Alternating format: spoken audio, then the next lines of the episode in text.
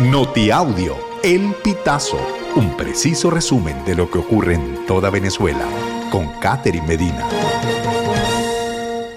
Saludos estimados oyentes. A continuación hacemos un repaso informativo por las noticias más destacadas hasta este momento. Comenzamos.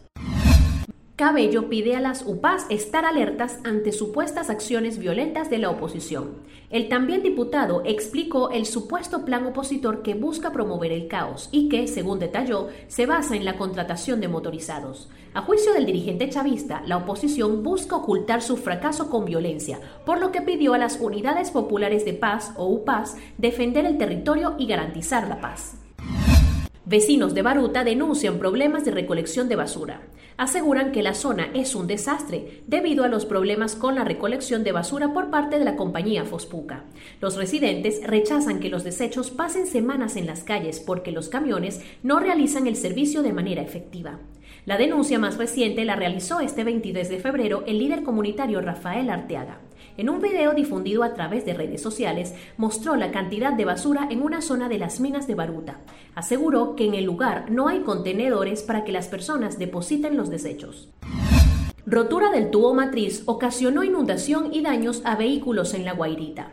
Aunque se desconoce cuál es el alcance del daño y qué zonas resultaron afectadas, la hidrológica de la región capital, Hidrocapital, informó que se trata de una afectación en una tubería de 30 pulgadas. Asimismo, indicó que las cuadrillas se encuentran en el lugar atendiendo la emergencia. Helicóptero de Corpoelec se estrella en Mérida. Tripulantes salen ilesos. El gobernador de la entidad andina, Jason Guzmán, confirmó el hecho. El accidente se produjo cuando el helicóptero Ranger 206 realizaba el traslado de unos implementos para reparar una falla eléctrica en la línea 312 de Buenavista. La tripulación estaba dirigida por Guillermo Guevara Carreño, de 35 años, junto con otros dos ocupantes de los cuales se desconocen más datos. Según informó el mandatario regional a Unión Radio, todos salieron ilesos. Joven zuliano muere en derrumbe de la mina Bullaloca.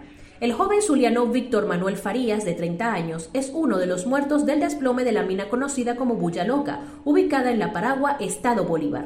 Los restos de Farías llegaron la madrugada de este sábado 24 de febrero a su casa en el sector Noriega Trigo, parroquia El Rosario del municipio Rosario de Perija, en el estado Zulia. Estimados oyentes, este ha sido el panorama informativo hasta esta hora. Narro para ustedes Catherine Medina. Estas informaciones puedes ampliarlas en nuestra página web, elpitazo.net.